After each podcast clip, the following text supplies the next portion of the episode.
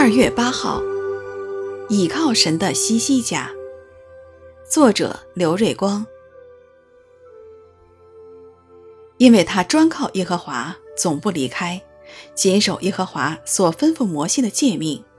耶和华与他同在，他无论往何处去，尽都亨通。列王记下十八章六到七节。犹大王西西家行神眼中看为正的事，清除一切偶像，专心效法大卫所行。西西家依靠神，神也成了他的帮助。倚靠神的西西家却不是一帆风顺，他面临着严峻的挑战和试炼。因西西家不愿做亚述的附庸国，抗拒亚述，他面临着亚述巨大的压迫。西西家不敌亚述，结果要失地。并赔款，这真是个考验。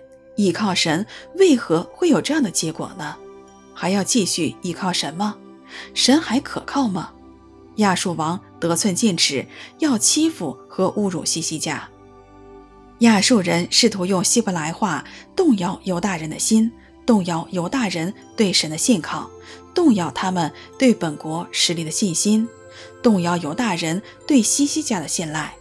西西家面临着极大的试炼，信靠神不是一时的激动兴奋，信靠神也不是样样困难都立刻迎刃而解，信靠神要面对试炼，因为面对又大又难的试验，才显出是不是真的相信神，才显出是否对神有信心。如果你是西西家，面临这场熬炼，你能继续依靠神吗？因为他专靠耶和华，总不离开，谨守耶和华所吩咐摩西的诫命。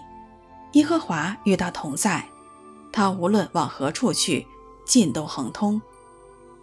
列王记下十八章六到七节。